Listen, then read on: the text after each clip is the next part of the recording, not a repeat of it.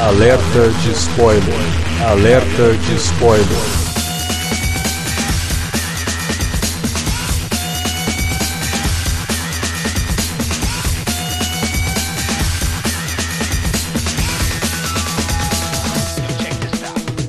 Olá, amigos! Eu sou o Alexandre e esse é o Alerta de Spoiler. No programa de hoje vamos comentar X-Men Fênix Negra, a despedida dos mutantes nos filmes da Fox. Bom, a gente está levando em conta que o filme dos Novos Mutantes não vai existir, né? Então, é, quer dizer, existir ele existe, só não vai ser lançado mesmo. Então a despedida dos mutantes vai ser o Fênix Negra. Pra falar desse filme tá aqui Davi Garcia. Ai, cara, olha, pior do que um filme ruim, é um filme ruim e chato pra cacete, né? É, cara, isso daí. É... Ai, meu Deus, vamos lá. Mas tomara que a gente consiga fazer um podcast legal sobre um filme chato, né? Também tá aqui com a gente Felipe Pereira. Cara, vou te falar uma parada. Eu tenho muita pena do Simon Kimberg, cara. Assim, eu sei que vocês vão falar, ah, tá com pena, leva pra casa, não sei o que. Eu não vou levar porque nem acho ele bonito. Assim, o menino é tão, tão esforçado. Pô, foi lá, produziu Rebels, tá, tá na franquia 300 mil anos, filmes ruins, os piores filmes da, Quer dizer, piores não, porque eu não sei se ele tem envolvimento com X-Men Origins Wolverine, que esse ainda é disparado, sei lá, tá, tá, deve, deve estar entre os 10 piores filmes de adaptação de quadrinhos. Mas os filmes ruins estão com ele no roteiro, os filmes bons também estão com ele. Aí entregam para ele essa, esse pepino cortam o maluco todo. Coitado, velho. Segunda chance, segunda merda. Parabéns, hein? pois é, o Simon Kimberg realmente a gente vai falar bastante sobre ele aqui nesse programa, porque é difícil. Mas vamos lá, vamos falar de Fênix Negra logo depois da vinhetinha. A gente já volta.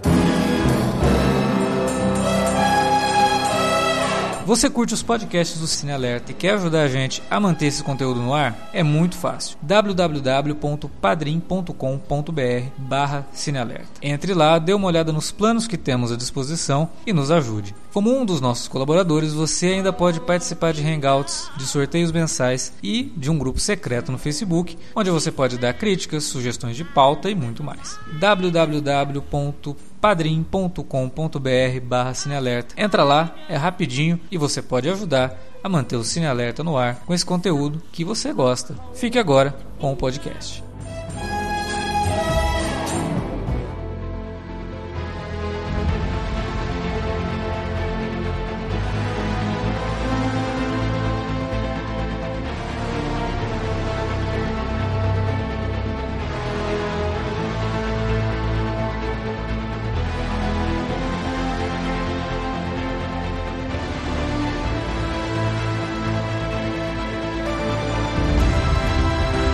Bom, a gente tem aqui no, no Cine Alerta um programa especial sobre os filmes da franquia X-Men, né? Desde o começo até o momento quando a gente gravou aquele podcast. E depois gravamos também alerta de spoilers sobre o Dias de um Futuro Esquecido, sobre o X-Men Apocalipse, né? Quer dizer, tem aqui o pacote completo. Antes de você escutar esse programa sobre o Fênix Negra, dá até para ouvir os outros também. Vocês vão ver aí o que, que a gente acha dos outros filmes da franquia dos X-Men na Fox. Eu, particularmente, costumo defender bastante os filmes dos mutantes, a não ser, é claro, aqueles que são realmente ruins, como por exemplo aquele que o, o Felipe citou no começo desse programa, que é o X-Men Origins Wolverine, o X-Men 3, que são filmes que eu realmente não gosto de nada do, do, dos filmes. Eu não lembro se a gente falou sobre isso no programa sobre o franquia no, no, no cinema. O X-Men 3 é um filme que saiu muito próximo ali do Homem-Aranha 3, e são duas franquias que começaram quase juntos, com uma diferença de um ano no, no, nos cinemas, que foram parte fundamental do que a gente entende hoje como cinema de super-heróis. E as duas franquias tiveram terceiros filmes problemáticos, né? E esses dias conversando com o Felipe, eu até comentei que eu consigo defender algumas coisas do Homem-Aranha 3, eu consigo entender o que o Sam Raimi estava fazendo ali e consigo entender até que ponto ele estava fazendo o que ele queria e até que ponto o estúdio interferiu e ele teve que fazer coisas de forma forçada e até faz piada com isso em alguns momentos. O X-Men 3, o X-Men Last Stand, né, que é o nome dele em inglês, eu não consigo ver isso, eu não consigo entender as motivações daquele filme, sabe? Eu não consigo entender por que aquele filme é tão ruim e não, e, e, e não sei onde que eles estavam com a cabeça de fazer uma conclusão com a saga da Fênix, que já havia sido alardeado no X-Men 2, daquela forma extremamente apressada, ridícula e tudo mais. Pois ah, bem. Cara, eu consigo entender, eu consigo entender, cara, porque o, o diabo ele se manifesta de formas muito baixas. Pode ser. Pois bem, chegamos então a 2019 com X-Men Fênix Negra, que é o filme que vai contar de novo a história que o X-Men 3 tentou e não deu conta. E aí, cara, esse pelo menos eu consigo dizer... O, o, confronto final, só lembrando, o confronto final já tinha envolvimento do Kimberg. Ele Sim. era um dos roteiristas, um dos caras que cometeu aquilo. Pois é, aí você, sei lá, muito, muita boa vontade, né? Pô, cara, você estragou a história, mas vamos te dar uma outra chance. É, Cara, faz... eu, vou, eu vou te falar uma parada. Você falou aí que ah, o Homem-Aranha 3 eu consigo enxergar. Eu, sinceramente, eu não tenho os seus poderes premonitórios para saber exatamente onde o Sanheim mexeu e, e, e, não podia, mas assim, a gente é mais fácil de chutar, né? Sim, Agora, até porque cara... a gente conhece o cinema do Sam Raimi, a gente sabe o jeito que ele faz. É, e você consegue é. ver identidade no Homem-Aranha 3. Por mais que você não, também veja. Assim, na introdução do Venom há interferência do estúdio. Mas existe a identidade é. do Sam Raimi ali, né? O, o, que eu acho foda é que assim, o Brian Singer, hoje em dia, ele é um cara extremamente mal falado, uh, merecidamente porque ele é um bosta. Polêmicas à parte, ele é um bom diretor. Ultimamente ele não Sim. tem feito coisas boas, o Bohemia é uma bagunça. O mérito dele é aquela cena lá do, do Live Aid que é muito legal, mas que, assim, ainda assim, mesmo sendo muito legal, ela não captura nem nem um décimo do que é a energia do, do, do, do, do Live Aid original lá do, do, do Queen, do, do Fred Mercury, de todo mundo junto. Mas assim, ele era um, um, um diretor bom. X-Men 2, para mim, é até hoje o melhor filme dele, disparado. E X-Men 2 é um dos melhores filmes de, de super-heróis super da história. Eu acho que ele fica tranquilamente ali no, no, no top 5, talvez até top 3. É. Ele, é, ele é do caralho, assim, ele é, ele é, ele é bom no nível. Tava, tava, essa conversa que a gente teve começou exatamente porque eu tinha visto X-Men 2 e logo depois eu fui ver o, o 3 e bateu uma depressão, cara. É porque é uma queda muito brusca de qualidade, é um negócio absurdo. Pois é, mas aí que tá, tipo assim, o Brian Singer, muita gente não lembra disso porque não tem vivo na memória esses três filmes iniciais. O primeiro filme, ele é um filme extremamente zoado, visualmente falando, e cheio de, de, de, de, de breguices e cafonices, que convenhamos, existem também nos outros, nos outros filmes, inclusive no 2, mas assim, ele, ele não tem uma mão muito pesada, nenhum dos dois filmes tem uma mão muito pesada, e os problemas você vê claramente que é falta de orçamento. A Fox que não deu aval para botarem dinheiro nos filmes do George Lucas lá no, no Guerra das Estrelas, se fudeu completamente com, com Guerra das Estrelas, e por pouco não se fudeu com X-Men também. Porque, cara, no final das contas, o primeiro X-Men foi o filme que inaugurou. Ah, não, teve Blade, não sei o que. Pô, maneiro, gosto pra caralho do Blade, vocês também gostam. Uhum. A gente, convenhamos, não é um filme de super-herói, é um filme de ação. Não, e, e mesmo se você tratar o Blade como um filme de super-herói, não é um filme que tem o alcance que teve o X-Men. Não, não. Assim, visualmente ele, ah, inaugurou um negócio, todo mundo de preto, até antes do X-Men. O Matrix também pegou um pouco dessa, dessa vibe do, do, do, Blade, ok. Mas assim, a gente sabe que o filme inaugural mesmo foi é. o primeiro X-Men. E no X-Men 2, ele, o Brian Singer, ele planta várias sementinhas ali de que a Fênix seria o, o apogeu do, do, do, segundo filme. E claramente os caras falam: não, gente, vamos contar outra história e vamos descaracterizar totalmente os personagens. Vamos. E foi aquela, aquela coisa lá. Exatamente por confronto final ter sido tão ruim, eu não consigo achar o Fênix Negra tão fraco quanto ele. Exato. Acho até que ele supera, ele supera assim, ligeiramente o Apocalipse. Mas, assim, Você sabe por que, que ele supera? Você sabe por que ele supera? Porque eu consigo ver no Fênix Negra o que o Simon Kimberg tentou fazer. Eu consigo entender o que ele estava tentando fazer ali é. e consigo ver pra ele, cara. É, então, eu, eu não sei se foi soberba dele de querer dirigir e escrever o filme. Eu acho que faltou. Ele poderia ter simplesmente desenvolvido a história, desenvolvido ali o que ele queria e tal. Ok, dá na mão de um roteirista mais capaz, sabe? E dá na mão de um diretor mais, mais competente. É, o cara é iniciante, ele nunca fez um filme dessa magnitude. E aí você não, dá o final da franquia. Um Acho que a única coisa que ele dirigiu. Ah, ele nunca fez um filme ponto. Se é, bobear, exatamente. Não, a única direção que ele tem é um episódio lá do, do Twilight Zone. Twilight Zone. É. nem sei se foi. É o último, né? O, assim, e pode ser que seja bom, mas, cara, eu, aí que tá, Alex. Eu não acho que o problema que tenha sido ele orgulhoso o suficiente pra fazer isso, brother. Pra mim, claramente a, a Fox falou: olha, temos aqui esse último filme você não quer, não? Vamos, vamos te premiar com isso daqui. Ah, beleza. Aí ele começou a mexer lá, falou, só, brother, seguinte, o filme é nosso, tá? Você vai fazer exatamente o que a gente quer. E foi isso, cara. Porque... Então, mas tem, tem uma outra coisa aí. Tem uma outra coisa aí, que eu consigo enxergar também o DNA do Simon Kimberg roteirista nesse filme. Porque em termos de desenvolvimento, narrativa e a forma como ele abruptamente resolve ter um final apoteótico, do nada, num filme que de jeito nenhum estava te mostrando que teria isso, é o mesmo DNA do Quarteto Fantástico que ele escreveu para o Josh Trank. Ah, é igual, cara. É, é muito parecido, sabe? Em termos de desenvolvimento, é o típico texto do Simon Kimberg. Então eu acho que falta realmente dele a humildade, a gente tinha falado, eu não lembro que filme que foi aí, que a gente falou, pô, o cara podia ter tido a humildade de ter chamado algum outro roteirista para dar uma revisada nesse roteiro, sabe? Eu não lembro que filme que foi, é até recente, foi desse ano. E eu acho que faltou isso aqui, porque a hora que termina o filme, escrito e dirigido por Simon Kimber, como se isso dissesse muita coisa, sabe? Ah, não, tipo, porque normalmente é, quando o cara é mais...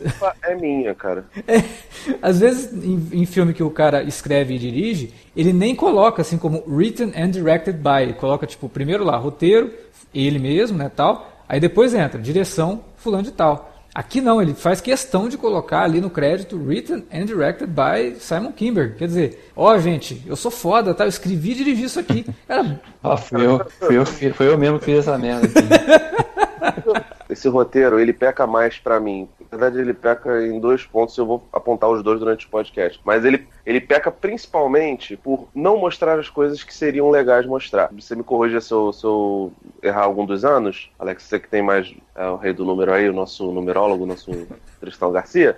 Mas o Primeira Classe se passa em 62, o, uhum. o né, 63, agora não lembro. É, década de 60. O Jason né? se passa em 73 ou 72. Apocalipse é 82 ou 83. Isso. E esse agora é em 92, né? Obviamente com o início lá em 75, que é era quando o Xavier encontra a Jean e esse negócio todo. Esse lance, é, cara, é muito doido, porque, tipo assim, o, o Kimberg, ele apresenta vários conceitos muito legais, como, por exemplo, em 92, o professor Xavier tem uma linha direta com o presidente, os X-Men são super populares, coisa que já foi abordada nos quadrinhos e que é uma ótima piscada pro, pro público que lê é, esses quadrinhos. Pô, muito legal, muito maneiro, né? É, como eles chegaram ali? Gente, são mistérios. Porque pois a gente é. não desenvolveu isso. Uma coisa legal de mostrar. Outra parada legal que ele vai mostrar mais pra frente é uma comunidade onde o Magneto vive uhum. que lembra muito Genosha, né? Uhum. Não visualmente, mas lembra Genosha. É uma e, ilha isolada então, e que o Magneto é, foi lá e formou uma comunidade comunidade. Exatamente, que o, o, a ONU deixa ele cuidar lá, ninguém mexe, só tem mutante lá. Pô, que legal, cara. Como ele conseguiu isso? Gente, tá, tá lá. É um conceito muito legal e que eu nem me incomodaria se fosse só é, apresentado e eles desenvolvessem todos os outros pontos, mas eles não desenvolvem os outros pontos. Então, os conceitos legais é que, e, e, aí, tipo, o Magneto ele repete isso, né, cara? Porque o menino até reclamou, ah, por que eles não não explicaram como eles construíram aquela, aquela comunidade do, do Magneto. Eu falei, da mesma forma como eles não explicaram lá no Apocalipse, como ele saiu do, do sujeito do, do Dias do Futuro Melhor e destrói um estádio, que rouba as vidas da perimetral do Rio de Janeiro, e dez anos depois, nove anos depois, tem uma família constituída. Então. Que é então. simplesmente jogado. O, o, a franquia dos X-Men, nesse ponto, trata o Magneto como um sujeito que vai e vem isso eu tô, assim, ignorando completamente o lance de, de 62 até 92, eles não terem envelhecido nada, sabe? Nem botar uma hum. porra de uma, um, um grisalho ali, porque o, o, Wolverine no Dias do Futuro Esquecido, na, na parte do futuro, tem grisalho. E ele ah, tem uma desculpa pra, pra... Fora a Jennifer Lawrence, talvez o Magneto, mas não naquele nível, Ninguém tem desculpa para não envelhecer. Mas tudo bem, vamos ignorar isso. Mas e, e, aí, cara, você fica jogado isso. E aí, quando você vai ver a parte da trama, eles começam a problematizar os pecados do Xavier, como se ele nunca tivesse feito nenhum pecado, como se ele não tivesse invadido a mente de milhares de pessoas em todos os filmes. No primeira classe ele faz isso, mas com todo mundo, cara. Ele apaga a memória de todo mundo, mas ele botar barreiras na cabeça da garota, da Sansa, nossa, isso é um puta de um pecado. Irmão, o começo do X-Men 2, o Xavier, ele leva as crianças pro museu, as crianças fazem merda, ele apaga a memória de todo mundo, irmão. Acorda o garoto lá todo congelado, todo, todo bizarro. E ele, caraca, irmão, todo cagado, inclusive. Ele, caraca, que merda isso aqui, hein? Cara, e, tipo, não se problematiza isso. E sabe por que, que não se problematiza isso? Porque dentro do. Por mais que seja um, um pecado, uma parada ética discutível, aquilo dali, pra suspensão de descrença e para as ideias do que é a manipulação do, do Xavier, tá tranquilo. É. E aí, cara, no, nesse filme, não, é um problemão. Aí a Jennifer Lawrence fica, nossa, meu Deus do céu, não, porque eu tô participando de uns filmes aí. cara. Então, isso daí é o seguinte, cara. É, nossa, você falou tanta coisa que ponto por ponto aqui, vamos ver se eu consigo lembrar. Vamos lá. Primeiro, a questão lá do, pô, agora o Xavier tem uma linha direta com o presidente, todo mundo vê os mutantes como popstars, isso é legal, isso é muito anos 90, inclusive, é bacana. Concordo, isso é muito bom. Só que o filme, ele se contradiz em algumas coisas. Por quê? A todo momento, eles ficam lá morrendo de medo da Fênix fazer alguma coisa e isso interferir no bom relacionamento que eles têm agora com a mídia e com o governo norte-americano. Uma preocupação é, razoável, né? obviamente. Afinal de contas, até 10 anos atrás eles eram vistos como ameaças e agora eles são vistos como super-heróis. Ok. A Fênix, a Jean, né? É, no momento lá de fúria, acaba atacando lá na rua onde está morando o pai dela, que ela descobre que o pai está vivo. Tem todo aquele lance com a Raven, ela mata a, a, Raven e ataca os policiais. Por conta disso, de repente os mutantes, todos eles agora, nossa, ó, vamos mandar todo mundo lá para ilha de contenção, sei lá, vamos tomar uma atitude contra os mutantes, não sei o que. Mas peraí, Aí eu volto nisso que você falou. Legal, eles têm uma relação com o presidente. Como que eles conseguiram isso nesses 10 anos Sendo que por conta de mutantes, o Egito foi destruído no X-Men Apocalipse. E aí, por conta de dois policiais que são atacados pela Jean Grey, todo esse relacionamento vai por água abaixo, do nada, porque é conveniente para a história. É porque, é, porque, é porque provavelmente o Egito era governado por alguém que era opositor dos Estados Unidos. Ah, só, só, só, pode. é um inimigo, os caras. Um, o inimigo do meu inimigo é meu amigo, tá é, tá Aí isso que você comentou do Xavier. Eu gosto dessa ideia de você trabalhar o Xavier como uma figura sombria que ele não é aquele, aquele professor bonzinho que a gente estava acostumado a ver. Só que essa ideia funciona nos quadrinhos, porque nos quadrinhos isso foi um retcon. Isso foi trabalhado muito tempo depois para introduzir personagens e dizer que, olha, você não viu esses personagens antes porque o Xavier apagou a memória do Ciclope. O Xavier apagou a memória de um monte de gente e mexeu com aquela história lá do X-Men Giant, que foi a história que deu origem aos novos X-Men, né? O, o, a Tempestade, o Wolverine, Pássaro Trovejante, esse pessoal que entrou, né? O Noturno, que era o pessoal que veio para substituir aquela formação clássica dos X-Men lá dos anos 60. É. O Brubaker, quando ele começou a escrever os X-Men, ele desenvolveu uma história na qual ele faz um retcon nessa história. Que as coisas não aconteceram como foram mostradas lá no X-Men Gigante dos anos 70, e que o Xavier mexeu com a mente de todo mundo para esconder o que realmente aconteceu. E aí você consegue mexer com isso. Por quê? Exatamente, é uma coisa totalmente nova. Você nunca viu o Xavier fazendo aquilo e pelos motivos que ele faz. E é uma coisa totalmente discutível moralmente. O Ciclope fica putaço e tira do Xavier a liderança dos X-Men. Fala: "Não, eu que vou tomar conta dessa porra aqui, você ferrou com a gente", né? Então cria toda uma rusga do Ciclope com o Xavier e tudo mais. Aqui nos filmes não tem motivo para isso acontecer. Porque a gente, como você mesmo já, já disse, a gente viu o Xavier mexendo com a cabeça da Moira McTaggart no final do First Class, fazendo ela esquecer tudo, e por motivos bastante é. egoístas. Né? A gente viu ele mexer na cabeça de pessoas no, no Dias de Futuro Esquecido, a gente viu ele mexendo com a cabeça das pessoas no Apocalipse, né? E aí, de repente, aqui, por conta da Jean Grey, nossa, você não devia ter feito isso, porque você está manipulando. Pô, vocês não perceberam que esse cara é um manipulador desde o começo? Pois é, cara. Sabe, sabe o que é pior, Alex? Tentar vilanizar o Xavier já foi feito antes. Vou excluir até o, o Last Stand, que é, é, é mal feito. Mas, cara, no, quando eu revi X-Men 2 esses dias, eu reparei uma parada, até falei com vocês isso. A parte que o, que o, o filho do Striker, a parte que ele, que ele fica doidão lá, começa a dominar o Xavier, e o Xavier usa o cérebro para matar os mutantes, depois matar os humanos, segundo a, a ordem da mística, né?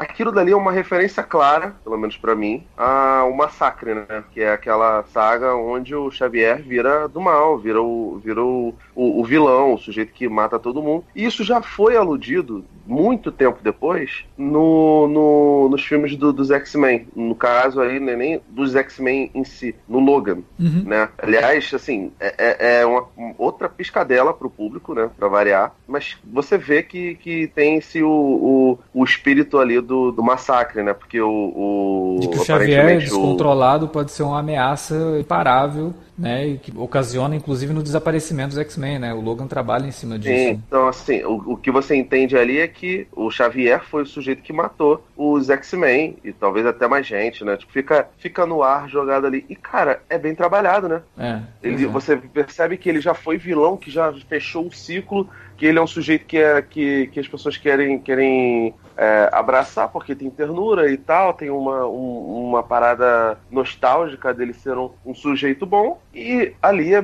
muito bem trabalhado, né? Olha que bonitinho que é a construção de um, de um negócio quando é Coerente, pensado, né? sabe? Pensado, é. E quando você pensa também em colocar ali. Então, tipo assim, isso daí é bem trabalhado. No, no, no X-Men 2 é, é feito de um jeito. No Logan, eles dão continuidade pra isso, apesar de não ser uma continuação direta. Aliás, tem anos de, de cronologia entre um filme e outro, né? 13, 14 anos de, de cronologia entre um e outro. Mas é bem pensado. Enquanto no Last Stand tem a mesma discussão sobre isso aí, que consegue ser até pior do que é aqui no, no, no Fênix Negra.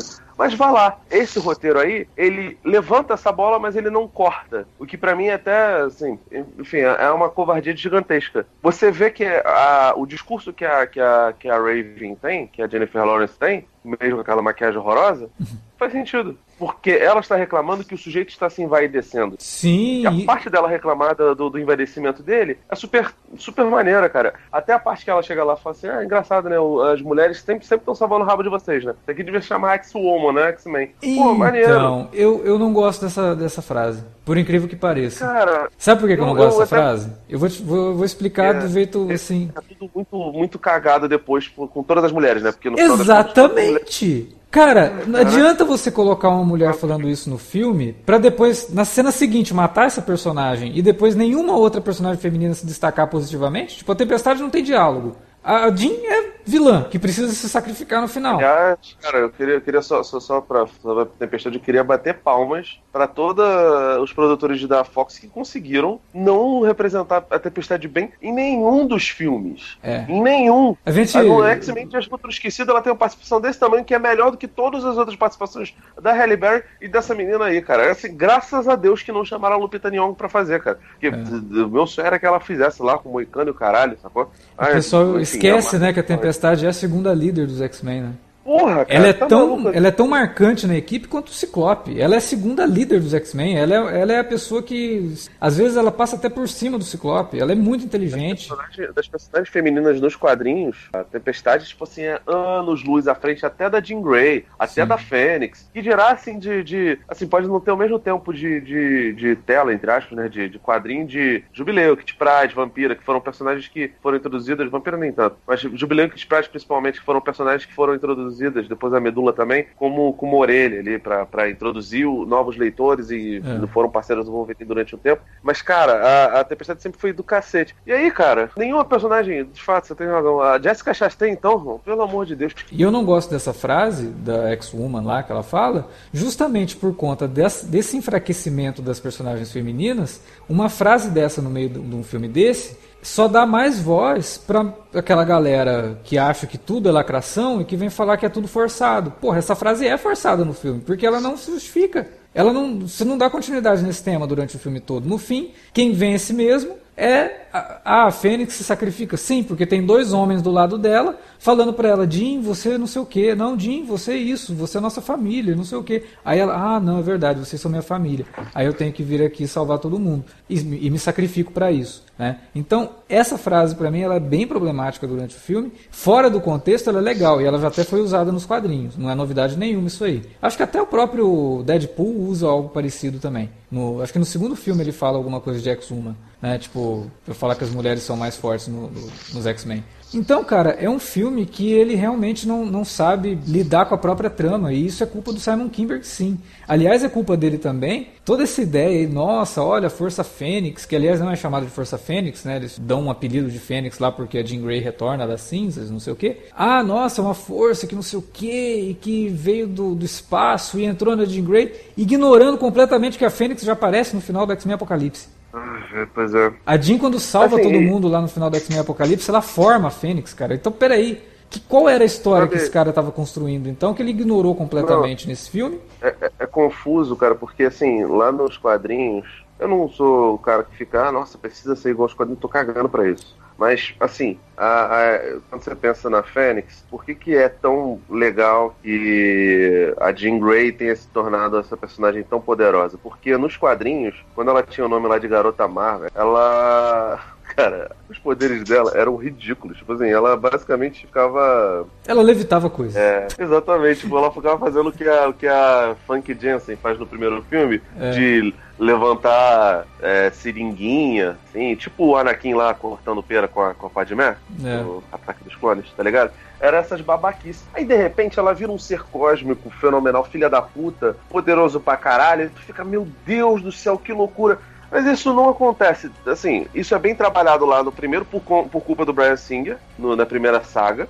E é completamente, completamente desperdiçado, obviamente, no, no, confronto final. E nesse daí não faz sentido nenhum, porque no final do, do Apocalipse, eu nem vou tão longe assim como você falar que, nossa, que dele era Fênix, não sei o que, porque sinceramente é tão mal feito que eu espero realmente que não, não seja. E esse filme é ligeiramente superior ao outro, pelo menos ao meu ver. Mas, cara, assim, ela já era poderosa pra cacete, cara. Sim. Que diferença que fez? É, e uma outra Na coisa, prática. né? Uma outra coisa que a gente também tem que levar em conta. Assim como você também não acha que tem que ser igual aos quadrinhos nem nada, mas pelo menos tem que manter a importância da história. Afinal de contas, é um dos grandes clássicos da Marvel, né? É, é. quando você fala de Fênix, Primeiro é Fênix, depois é Fênix Negra. Então você tem toda uma construção ali da Jean, como você falou, pega uma personagem que era bucha de canhão, transforma numa personagem extremamente poderosa e aí depois desenvolve isso numa tragédia, né, de transformar ela, de fazer com que ela se tornasse uma vilã para depois ser julgada e no momento de ter uma redenção, ela volta a ser a garota Marvel junto com o Ciclope numa batalha espacial maravilhosa e se sacrifica. E aí termina com a Fênix Negra. A Fênix Negra é uma conclusão de uma história que demorou cinco anos para ser contada, no mínimo, porque a, a, saga da Fênix começa imediatamente quando o Chris Claremont começa a escrever os X-Men. Ele já começa a desenvolver aqui. Aí aqui você tem um filme que é a segunda aparição da, da, da Jean Grey. A gente acabou de conhecer essa personagem, a gente não tem nenhuma ligação emocional com ela e nem com o relacionamento que ela tem com o Ciclope. A gente não se importa com isso porque não foi construído. E aí, de repente, ela se torna o centro das atenções, de repente você pede para que eu me importe com aquilo.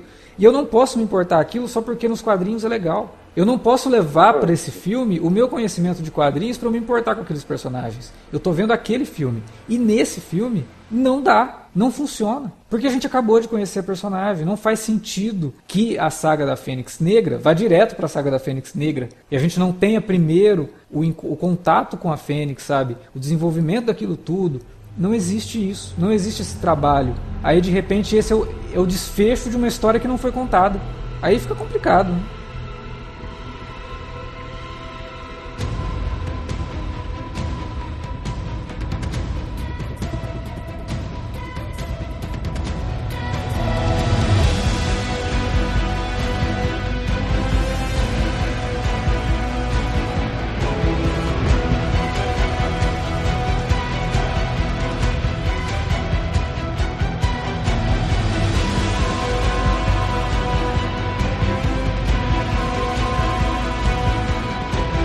Cara, porra, eu falei na abertura, esse filme para mim, ele, além de ser muito ruim, ele é muito chato, porque quando chega na, na metade do filme, mais ou menos, que não tem nenhuma cena de ação, que aliás é um outro grande problema desse filme, né? Não tem nenhuma cena de ação que você daqui a sei lá, uma semana vai lembrar dela. Pô, aquela cena foi legal, né? Que eu vi no, no nem, cinema. Nem, nem o Mercúrio, né, velho? Dessa... Não, o Mercúrio é descartado com 10 minutos de filme, né?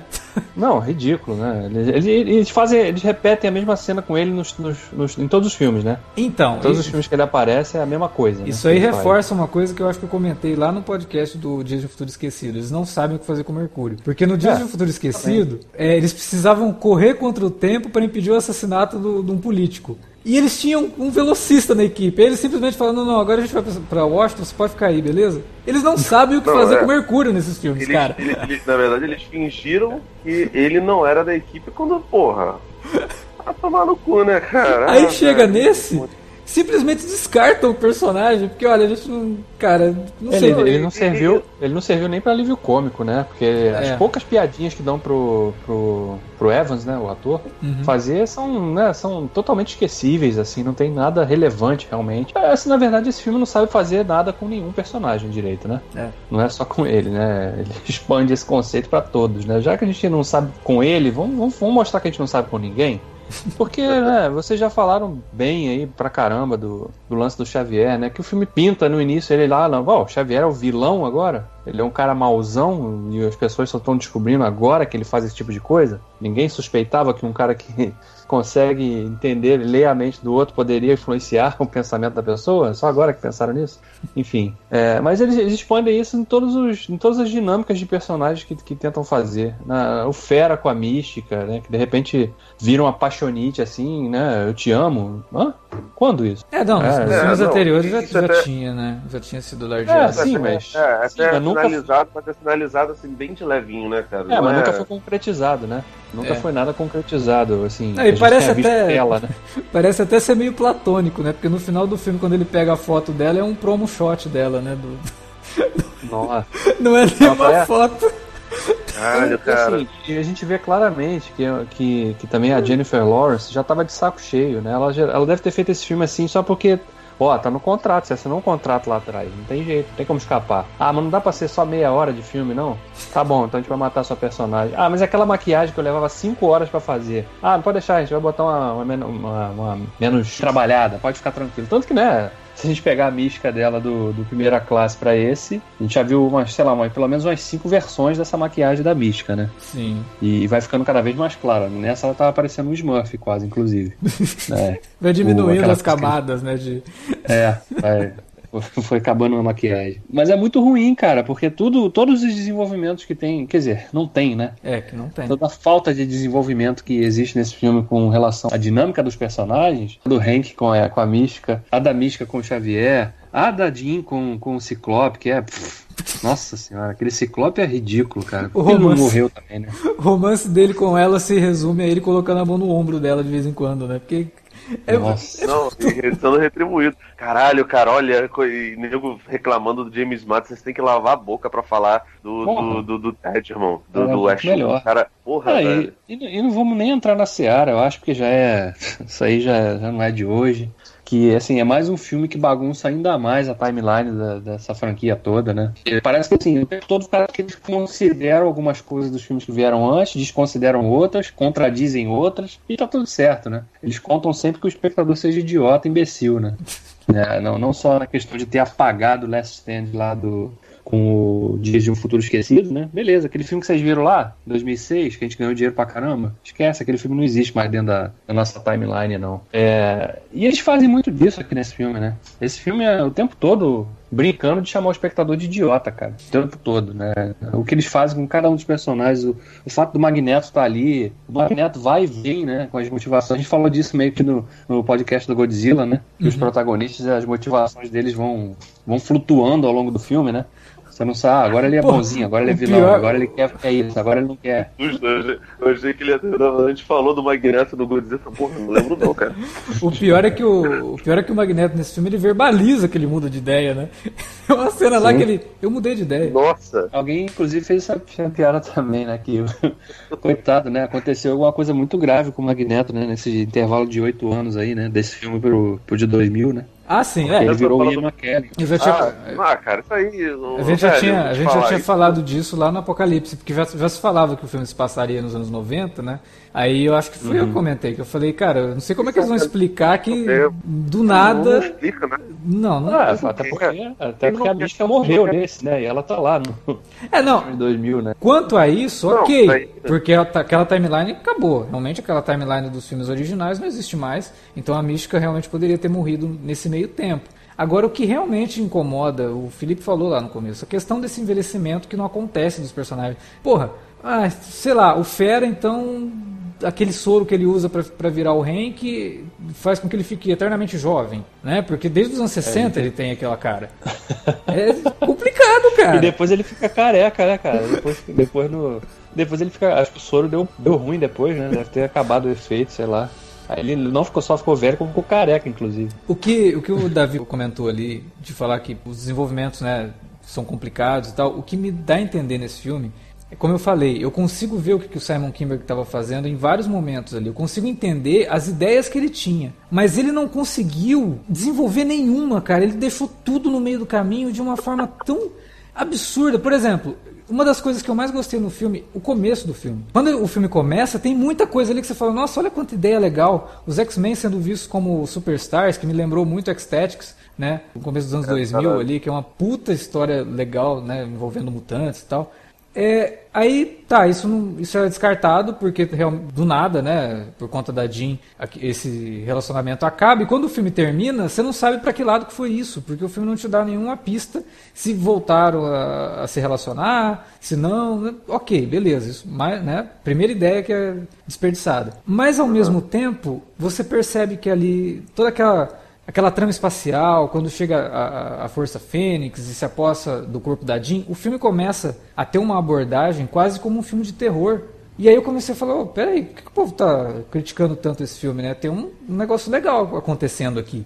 Que é jogado no lixo também e, e não desenvolvem. Esse, é, peraí, pra onde esse cara quer ir, cara? Porque... Claramente ah, parece, que, parece que foi assim, né? O cara escreveu o roteiro e era também o diretor. É. Mas parece que ele, quando estava dirigindo, esqueceu o que ele escreveu. Porque, né? Qual, porque quando o cara tá escrevendo o roteiro, eu imagino isso, o cara tem na cabeça dele quais serão as motivações dos personagens ao longo da história, né? Não, e, e... como ele estava dirigindo, parece que ele esquece disso, cara. Ele, ele, ele. Ah, o que eu fiz na. O que, que é? A cena que a gente gravou na semana passada mostrava o personagem fazendo isso. Ah, não, esquece, vamos, agora o personagem vai fazer aquilo. E não tem relação com aquilo que fez, fez antes. Então, sabe, começou a falar da, da, da, da presença da Jessica Chastain, né? Uhum. No, no, filme. Que, pô, é uma atriz que a gente sabe que é talentosa, né? Sim. E realmente, cara, podia ser qualquer, qualquer ator ali naquele papel. É um papel absolutamente vazio, sem qualquer profundidade. É, eu vou. Qualquer... Eu vou jogar verde aqui, mas assim, esse negócio da Jessica Chastain, eu acho que tem um pouquinho de, do, do, do problema extra-filme, né? Esse filme, quando ele começou a ser rodado, ainda não se falava sobre a compra da Fox pela Disney. Então ele seria um filme dos X-Men dentro daquela franquia e tudo mais. Soltaram a notícia de que a Jessica Chastain faria uma Screw no filme. Eu acho que, de fato, era para aqueles alienígenas ali serem os Screws, cara. Porque são alienígenas que se transformam, né? São... Aliás, na, na, principal sequência de ação do filme, eu achei que eles não eram mais é, alienígenas, achei que eles eram os Terminadores do Futuro. É, tô, nossa, os efeitos é... eram exatamente os mesmos, né, é. cara? Então, eu, eu acho, e aí fica difícil da gente comentar, que nesse meio tempo, olha, vai usar os Screws. Aí, de repente, Capitã Marvel também vai usar os Screws. Aí tiveram que sentar e falar: não, não pode ser Screws, a gente tem que mudar isso. O roteiro já estava pronto, não conseguiram desenvolver direito as é, motivações dessa personagem, ela sendo Skrull, sendo de Barry, né? Porque os de Barry são os alienígenas lá do, da, da, saga da Fênix, que a Fênix destrói o planeta e tudo mais. E que aí aqui vem com essa de que ah, eu quero... também é ridículo, porque a, ela mesma fala, né? A Força Fênix escolheu a Jean porque viu na Jean a possibilidade de, de, de uma pessoa superpoderosa e não sei o que. Aí de repente, ah não, você quer o poder da Fênix? Eu te dou, não tem problema não. E começa uma transferência de poder, mas fala, mas peraí, nossa, cara, que não faz sentido nenhum. É, é, exatamente pelos de Bari serem os vilões, né, alienígenas de Fênix Negra, da saga dos quadrinhos, que não, eles... faz pensar que é... talvez isso não seja. Não, não, não eles não, são os vilões da saga dos quadrinhos. Eles simplesmente são destruídos pela Fênix na saga dos quadrinhos. A Fênix vai lá e se alimenta do planeta e destrói o mundo deles. E é por isso que ela é julgada depois pelos Shi'ar. Né? Os Shi'ar que têm um envolvimento direto na história, não os de Bar. Os de Bar são destruídos pela Fênix. Né? Eles simplesmente usaram a raça ali para falar que não eram os Skrulls, cara. Porque no começo era para ser os Skrulls. Mas eu acho que isso também, não sei se, até que ponto que isso poderia influenciar no desenvolvimento ruim da personagem. Eu acho que isso daí também já é do, do próprio roteiro, independente se é de Barry ou Skrull. Agora, uma outra coisa. É, o filme, é, ele também utiliza algumas coisas da época que ele se passa e aí eu acho até que, pô, eu consigo ver as boas ideias, cara, eu consigo ver as boas intenções do Simon Kimberg, e até por isso eu concordo um pouco com o Felipe de falar, pô, coitado do Simon Kimberg, né? Ele teve boas ideias. Uma das ideias mais legais ali, e que é até uma piscadela para o espectador mais atento, é que quando eles estão investigando um caso estranho, que é a aparição da, da Jean, os de Barry se disfarçam de uma dupla de agentes do FBI né? E pô, se passa nos anos 90, não tem nada mais anos 90 do que você fazer uma referência direta a um casal de agentes do FBI investigando um caso estranho. Eu gostei disso, sabe? É da Fox também, né? Então, óbvio que pode ter uma, uma, uma influência nisso. Mas é nitidamente tá citando Arquivo X ali. Por que, que tem os alienígenas? Anos 90, não só por conta de Arquivo X, mas por conta de outras várias obras da cultura pop, lidaram muito com a paranoia de uma invasão alienígena, a paranoia de conspiração envolvendo alienígena. Faz sentido que isso seja colocado num filme que se passa nos anos 90. Eu gosto, é uma boa ideia, mas ela não é bem trabalhada, ela não passa de uma boa ideia, ela não foi bem executada. Também é uma boa ideia quando você vê no começo do filme a Jean causando o um acidente que mata a própria mãe, se protegendo naquela bolha, né? Até inadvertidamente, ela não, não tem muita noção do que do está acontecendo e ela acaba se protegendo de forma intuitiva. E no final, num acidente que envolve todo mundo dentro de um trem, ela consegue proteger todo mundo dentro da bolha. É legal? Sim, é legal. Mas o que conecta um ponto ao outro não funciona. A metade do filme é chatíssima, como o Davi apontou. Eu quase dormi no filme, cara. Porque os personagens, também, eles não agem, eles só falam. Não, eles, e, eles são, só... diálogos, são diálogos chatos, né? Não são diálogos instigantes que deixam você... São mal dirigidos. É só um corte é. de um ator falando pro outro. Aliás, aliás, esse negócio da direção, cara, que insistência insuportável do Kimber de fazer plano fechadíssimo no rosto dos atores, hein? Sim, é só Vários isso. momentos, isso. Assim, sem, sem justificativa nenhuma. A Por cenas, que ele tá fazendo isso? As cenas de diálogo do filme se resumem a isso. Um ator falando, Nossa. corta pro outro, que nem reação tem, respondendo. Não. Corta pro pois outro. É, por isso Pra que, que ele faz isso? Porque ele dá um mega close no rosto dos caras. Não tem nenhuma reação assim de, né? Emotiva, dramática, que exigisse isso, não. Tá lá só porque ele queria botar. É. Ah, ele é um que estragou péssimo... o botão do zoom câmera aí. Ele é um péssimo diretor de atores. Ele é um péssimo diretor de cenas de ação. A cena de ação mais interessante do filme, que é do trem, não foi dirigida por ele. É uma cena que foi refilmada pelo diretor de segunda unidade. Aliás, essa até de novo os problemas de lógica. Vocês que são mais entendidos aí, o Kurt ele se desloca para o lugar que ele quiser, né? Não, mais ou menos. Ele tem que conhecer para onde não. ele está indo, porque senão ele vai parar no meio da parede. Não, tudo bem. É, ele, mas ele, inclusive falou isso. Mas na cena do trem. Exatamente assim que o Alex falou no, no X-Men 2. Não, você sabe mas por que, que ele do... fala exatamente assim? Porque todos os quadrinhos escritos pelo Chris Claremont ele fala essa frase. Não, e assim, até tudo bem, faz sentido porque no início do filme ele fala isso, inclusive, né? Sim. Não, você pode saltar para dentro do ônibus e dizer, não, tá, tá ofuscando, não consigo ver onde é que tá, né? É. Beleza. Mas na cena do trem, que você citou aí, estão todos lá presos um do lado do outro, né? Algemados. Uhum. Por que, que ele não pode sair? É porque ele não pode se libertar não, eles não um podem, eles não podem usar os poderes. Aquele colar inibe os poderes deles. Ah. É o colar inibidor de, de, de, poderes. Aquele trem é de metal. Por isso que o Magneto não, não coisa. Por isso que o Magneto fala, solta a gente aqui que a gente não é otário. É. Mas é... é... inclusive botam os caras num trem de metal, né? Que se o Magneto se soltasse, tava todo mundo fudido, como estavam, é. né? Como ficaram depois. Eu né? achei, quando você falou do, do, do Noturno, né? Do, do Kurt, eu achei que você fosse comentar uma outra coisa que acontece no final do filme com ele, né? Que ah. ele se torna um assassino bem treinado no nível de um ninja, cara. Ele começa a matar todo não, mundo ali com é, faca, usando você não, entendeu, você não entendeu, você não entendeu. Foi que a, a Kit Pride pegou a memória dele lá do, do, do, do X-Men 2 e transportou pro corpo dele agora. que treinamento é esse que os X-Men têm, né, cara? Ai, é demais. Cara, né? é, é, muito, é, muito, mal pensado. Cara, eu não sei. Eu, eu, eu, realmente não vou mentir pra você falar que eu tô com curiosidade para ver o que o Simon Kinberg vai fazer daqui pra frente. Mas assim, é foda você julgar ele pelo primeiro filme. E, porra, pegaram um rabo de foguete tremendo. Tipo assim, ele devia ter, ter percebido que, querido, isso é uma, uma armadilha. Você tá entendendo? É. Tipo, ele devia ter, ter notado, velho, nessas horas ah, cresceu o olho, né? Cresceu o olho também, né? Cara, mas é foda também, porque, ah, sei lá também, eu fico pensando, se eu tivesse no lugar dele, se eu não aceitaria. Ah, cara, é muito difícil, né? É, o, que eu, o que eu consigo ver ali é que ele é um cara que gosta desses personagens. Ele gosta de quadrinhos. Ele já escreveu outras coisas de quadrinhos. Mas ao mesmo tempo, não dá para tirar dele a responsabilidade por conta de uma direção que pode ou não ter caído na mão dele. Porque, como eu falei, os problemas do roteiro não são só desse filme. A gente percebe problemas de roteiro em outros é, filmes que ele tá roteirizou, carregando. sabe? Eu tô falando exclusivamente, claramente é isso, gente. Ó, é, a gente tá falando do fato dele ter dirigido, assim, que é. ele pegou esse foguete e não era para ser ele, cara, era para você entregar na mão de um diretor que tivesse algum tipo de experiência, porque, poxa, velho, a gente acabou de ver o fim de um ciclo da Marvel lindo, que foi o Ultimato, sabe? Com é. dois diretores que sabem o que estão fazendo. E no caso da Fox, até pela pressa que as coisas aconteceram, claramente esse filme era para ser um filme do Brian Singer e não foi por conta do, de toda, toda a problemática que envolve o que envolveu o Singer nos últimos anos, caiu no, no, na mão de um cara que não tem a mínima experiência e que até tentou fazer alguma coisa na direção que fizesse algum sentido, mas que não rolou, cara. A, a sessão de imprensa que, que eu fui tinha um videozinho do, do, do Kimberg falando e tal. Aí um amigo falou: Pô, esse filme aí tá com cara que vai ser uma merda, né? Eu olhei pra ele e falei assim, cara, eu entendi da, das outras 82 vezes que você falou isso. tipo, você, não precisa também ir com, com todas as, as pedras na mão. Tipo, eu até acho que é melhor do que, do que o Apocalipse. Mas é difícil também, porque, tipo assim, o Apocalipse. O Apocalipse seria um filme. Seria uma história que teria muito mais lógica ser o último filme do que, do que o Fênix Negra, sabe? É, porque ela é mais grandiosa, faz... né? Envolve. Porque assim, o Apocalipse pois você vê é. que envolve um monte de personagem, ela envolve um monte de temas.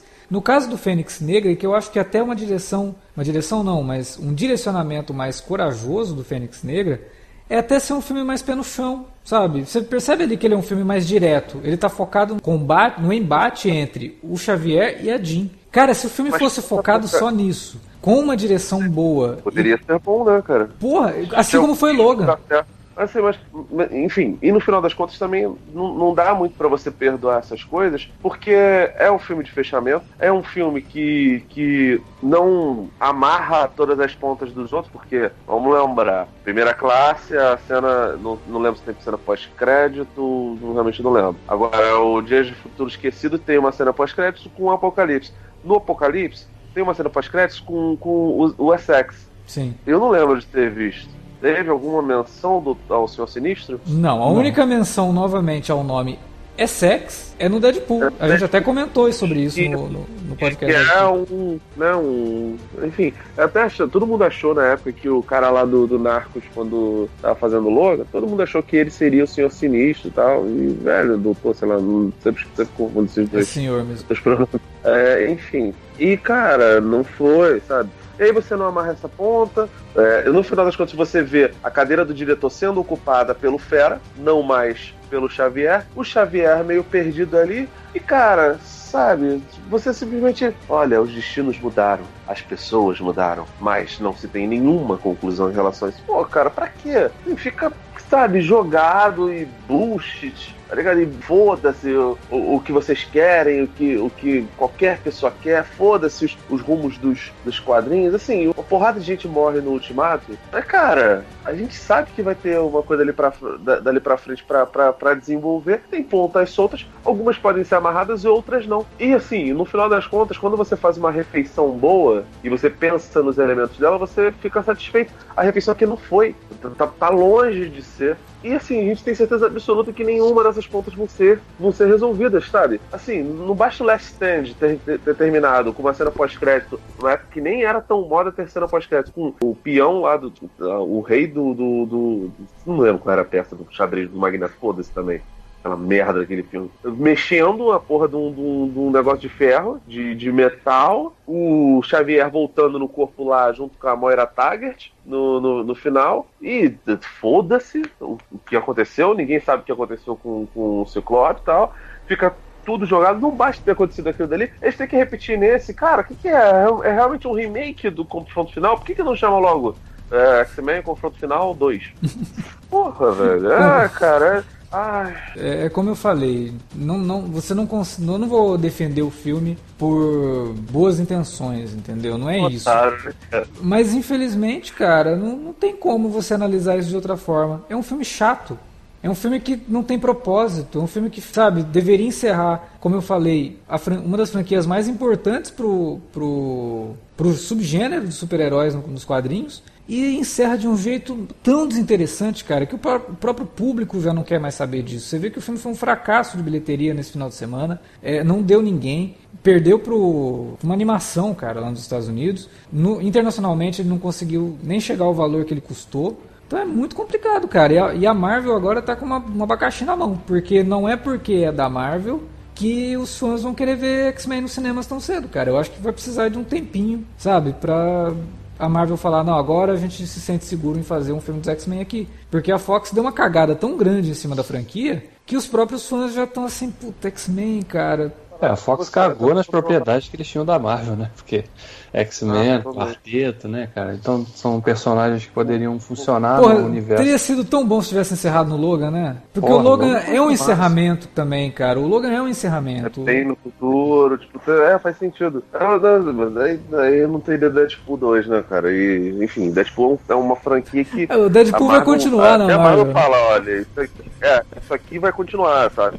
Agora, cara, é foda, porque foi você mesmo que falou, a gente estava conversando é, na, na, nas internas, eu, tu e o, e o Davi, aí você, a gente estava falando sobre a possibilidade, tem uma galera que tá, tá levantando mais teorias de que o estalo do Thanos pode ter liberado um GNX e não sei o que. Isso não explicaria assim, ter, teria que ser muito no futuro, né, cara? Porque você vê que assim, já tem cinco anos, né? Que, que as coisas aconteceram. Mas assim, teria que ser bem no futuro que, que apareceriam realmente mutantes, sabe? Daqui uns 15 não, anos. Cara, a única. A essa altura do campeonato, a única. É, o simples é o melhor a se fazer agora introduz os X-Men no presente, da, onde, onde parou. Foda-se, não vai interagir com o Homem de Ferro, não participaram da Guerra Civil, foda-se. Ignora isso tudo. Porque se for tentar botar justificativa de ai, o, o, o encerramento do ultimato provocou a.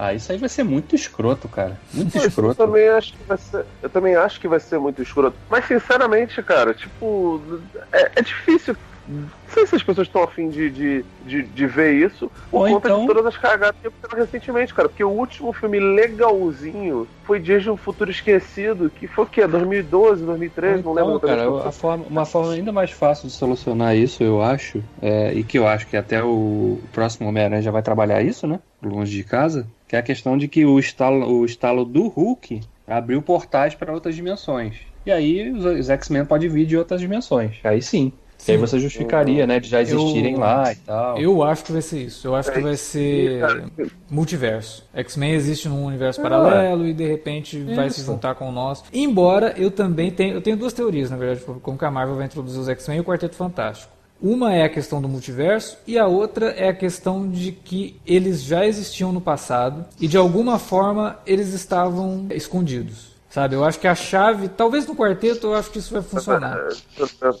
Isso faz até mais sentido para mim, pelo menos ao meu ver, por serem segregados é, os X-Men terem isso do que, do que o Quarteto Fantástico, sabe? Mas, cara, eu realmente tô um pouco me, me, importando com essa, com essa situação toda, sabe? Tipo, não, não, pra mim não, não, não pega tanto. Eles podem colocar lá, botar é, X-Men Children of Atom, aí bota, mostra o Xavier lá no começo, tentando trabalhar no, no, no underground, sei lá, em 2005, antes que é antes do, do Homem de Ferro 1. Isso tudo pode, pode acontecer, não é novidade pra Marvel. Olha o que aconteceu com a Capitã Marvel. E provavelmente Capitã Marvel 2 também vai ser isso daí. A questão toda não é essa, a questão é que realmente eles conseguiram desgastar os, os mutantes de um jeito que, enfim, que, que a Disney não vai demorar a lançar nada. A, a, lançar alguma coisa sobre os X-Men, né? Afinal de contas, hum. porra. Por, em agosto, em agosto tem a D23, né? Que é o que é o congresso lá da Disney, né? Que eles anunciam os projetos para os próximos meses e anos, né? Uhum. Então falando que vão anunciar a nova fase do MCU lá, né? Sim. E pode ser aliás, alguma novidade. Aliás, tem uma brincadeira do, do Kimber que eu achei até uma brincadeira inteligentinha que ele faz. É uma ah, a força, né? Oi? A força policial? É, a força policial, que a todo momento tá cercando os X-Men ali com o MCU no, no braço, é. né? Parece até que é essa coisa de que a qualquer momento o MCU vai tomar os X-Men. Vai pegar vocês. E vai tirar eles da, da gente, né? É uma brincadeira ok, assim, do filme. É uma das, das boas o que ideias. significa que... esse MCU ali no filme também? É, mar, é Sei lá. Mutant o quê? Sei lá. Mutant C alguma coisa Unity, deve ser, né? É. Mutant Containment Unit, né? Unidade de contenção pode de mutantes? Ser. Pode ser. É, pode ser, pode ser. Mutantes do caralho unidade. Unificados. é, é, é, bem do caralho mesmo isso daí.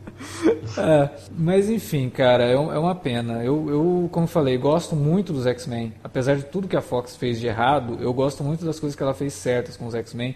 Acho muito legal que os filmes dos X-Men sejam autocontidos, sabe? Dentro do seu, do seu, próprio universo. Que sejam filmes que lidam com algumas coisas que talvez outros filmes de super-herói não tenham tido coragem de, de, de lidar. Mas, né, infelizmente, o jeito que terminou isso, com esse filme, é muito cagado, cara. É muito cagado e é uma pena que o público tem uma, uma memória curta que normalmente se lembra das coisas ruins. Especialmente quando a última coisa que você fez foi uma coisa ruim. Né? Acaba não. Mas é igual quando você come, né, cara? É, Você pode comer aquele prato delicioso. Se o- a sobremesa for, sei lá, um pudim estragado, Não, e não é nem isso. Às vezes você tá acostumado a ir num restaurante que você adora. Aí você vai um dia lá e a comida não tá boa. Você não volta mais no restaurante. Independente de se você foi 20 vezes e as 20 vezes que você foi você gostou, na 21 primeira, se você comeu uma comida estragada, você não volta mais lá. É isso. É mais ou menos isso que acontece com o cinema. Com tudo é assim. Né? Com toda obra que o pessoal vai alongando, vai lançando várias coisas. Se uma é ruim e, e é a última ainda por cima, você fala, nossa, cara, mas essa franquia dos X-Men na Fox é uma bosta mesmo, né? Ainda bem que acabou. Ah, cara, depende, né? é, a gente, e a gente fala de uma franquia que, né, se encerra com 19 anos de atuação, né? Pois é. 10, o quê? 10 filmes? 12, 13 filmes, né? O, o, MCU fez 22, né? Em, 10 an- 11, em 11 anos. É. 11 anos. Ah, mas também É, então com dizer- dois, três filmes saindo por ano, né? Sim, sim, sim, sim. Eu digo, é, é o que você bem falou, o universo X-Men é mais contido, né? É. Então não tem tanto personagem assim, né? Mais filmes de grupo mesmo, né? Sempre foram. Então, tirando os Wolverine. Então, porra, é triste, né? Uma franquia que durou esse tempo todo aí, muita gente que cresceu vendo isso, né? Sim. Foi, em 2000 eu tinha. Quantos anos eu tinha em 2000? Não lembro. Não, o suficiente. Já, já, Fala. já, já aguentou. Tava na faculdade ainda, pô. Tava na faculdade, cara. Olha aí. Aí agora a gente vê o filme, essa franquia terminando dessa forma melancólica É. aí. É, é, horrível. Não, e, e ela terminar de uma forma melancólica, eu nem acho que seria um problema se a melancolia do filme fosse uma melancolia boa, assim, Ah, sabe? sim. Tipo, de você, É, nossa, sim. realmente é doído, né? Você terminar uma franquia com os personagens. É, o, Mas não, é doído Vingadores porque o filme é ruim, né? o Vingadores tem, né? Te deixa um gosto de melancolia, né? no Exatamente. final. Mas por um motivo, por, por, por boas razões, assim. Sim, porque a gente Com se importa. Lembranças boas, né? Por exemplo, você acha que teria algum peso o Tony Stark morrer no primeiro Vingadores? Teria, mas não o mesmo peso dele morrer no último. É, a, a Jean é a mesma coisa. Ela teria um grande. sentimento. O próprio sentimento do final do Logan, né? Que vocês citaram aí. Exatamente, cara. Pra mim, o final da, da- Oficialmente, pra mim, o final da franquia X-Men é o Logan, cara. Ele encerra com o personagem que, vamos falar a verdade, começou tudo isso. Porque o primeiro. X-Men é um filme do Wolverine, né, cara? O Wolverine tá ali. Ele que sim. começa tudo isso, encerra com ele e com o Xavier. Então, o Logan, cara, é um desfecho. É o desfecho desse, desse universo aí. né? Inclusive, por trazer o Patrick Stewart de volta, pra ter aquele final também. E esse, filme, pra mim, é um bônus, que é um bônus, assim, que... Nossa. É aquele Que não precisava. É um bônus de merda, né? É um bônus de fim de ano, assim, que, pô, não precisava, né? Nossa. Aquele peru de Natal que eles dão na, na firma, que é uma Isso. merda, tá ligado? Que é, caralho. Então, faz um ano, ter- faz um ano que tá congelado no, no freezer do patrão e ele resolveu entregar pro funcionário. Ah, cara, vencido há dois anos antes, tá ligado?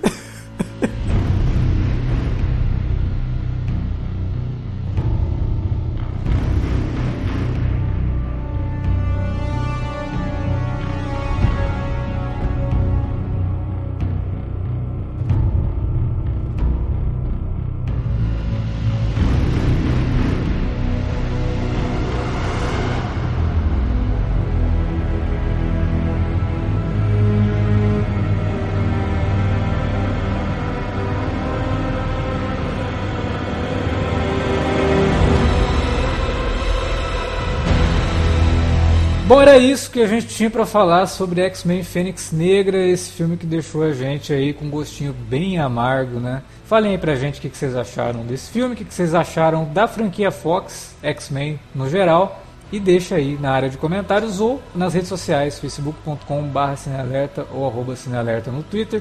Utilize as redes também para falar com a gente, dar críticas, sugestões ou simplesmente fazer algumas perguntas, sei lá, usa as redes como você quiser, mas principalmente para divulgar o nosso conteúdo. Fala pro pessoal que segue você aí nas redes sociais o que, que a gente faz por aqui. Então, se você tem fãs de X-Men aí na sua rede, divulgue esse podcast sobre X-Men Fênix Negra. Se tem fã de Godzilla, divulga o nosso alerta de spoiler sobre Godzilla também. E a gente fica contente por atingir mais pessoas aí.